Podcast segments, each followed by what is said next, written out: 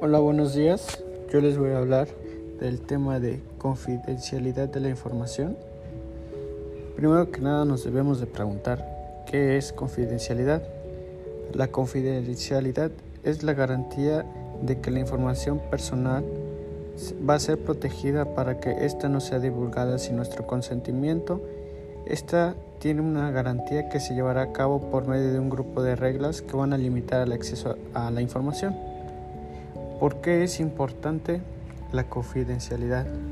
Es importante porque cada individuo tiene derecho a proteger su información personal. Cuando decide ésta compartir la información en un estudio de investigación, el médico y el personal de estudio deben asegurarle que su información personal continuará siendo confidencial y solo será accesible a pocos individuos que se encuentren directamente involucrados en el estudio. ¿Cómo podemos proteger los datos y así asegurar la confidencialidad?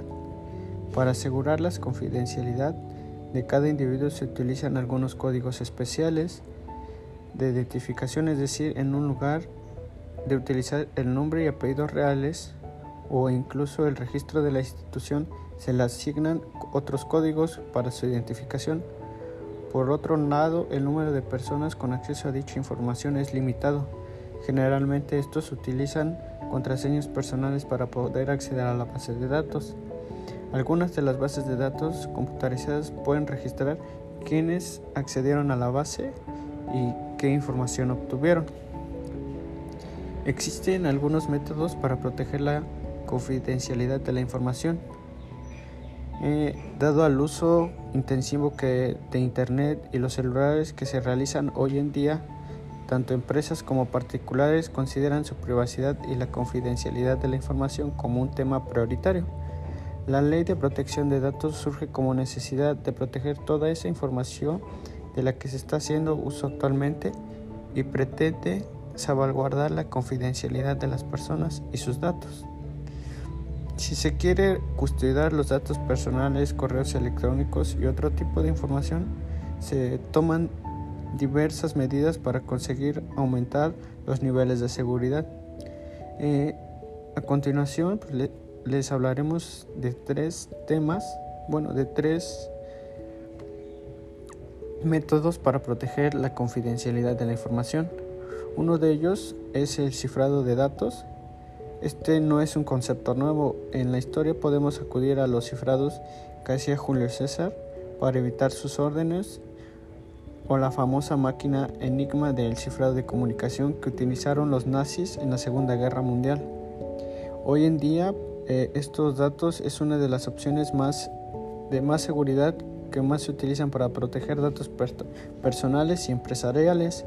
El cifrado de datos funciona a través de algoritmos matemáticos que convierten unos datos en otros elegibles.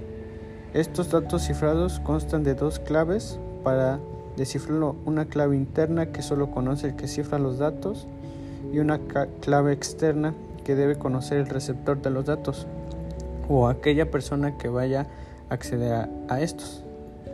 Las ventajas del cifrado de datos son que los datos inservibles en caso de pérdida de un dispositivo de almacenamiento o que los datos sean robados por un ciberdelincuente. El cifrado de datos permite que dichos datos sean inservibles para todos aquellos que no dispongan de los permisos y clave del cifrado. Otro de estos pasos es la autentificación de los datos. La autentificación es online es uno de los métodos más sencillos pero a la vez más efectivos a la hora de proteger la identidad online.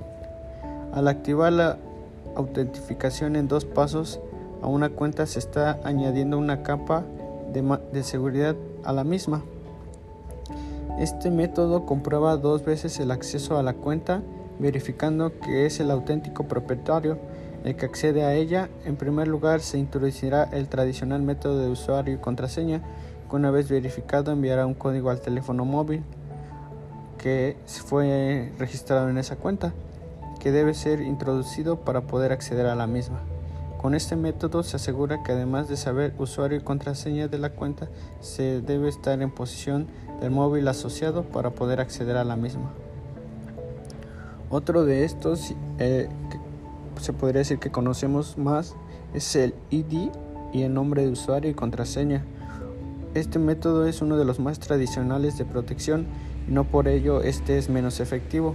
Es la activación de usuario y contraseña, consiste en que crea una identidad de usuario y añade a la misma una contraseña vinculada, sin la cual es imposible acceder a la cuenta o plataforma. Para poder utilizar el correo se debe de acceder a la plataforma online. Estamos acostumbrados a utilizar este método de seguridad a la hora de acceder a las mismas. Por eso es importante instalar este tipo de acceso en sistemas operativos de los ordenadores que utilicemos, permitiendo solo el acceso a este equipo aquellos que conozcan el usuario y contraseña vinculada. Es importante crear un método para poder recuperarlo o cambiar la contraseña. En cada caso de olvidarla es sospechar que la cuenta del usuario puede estar comprometida por terceros. Normalmente las plataformas utilizan diversos métodos para realizar esta recuperación como vinculación a otra cuenta de correo electrónico o número de teléfono móvil, utilizar pregunta secreta o cuya respuesta que conoce solo el usuario. Y ya de esta manera eh, se protegería más nuestra, nuestros datos personales y no, no seríamos tan susceptibles al, a los ciberdelincuentes.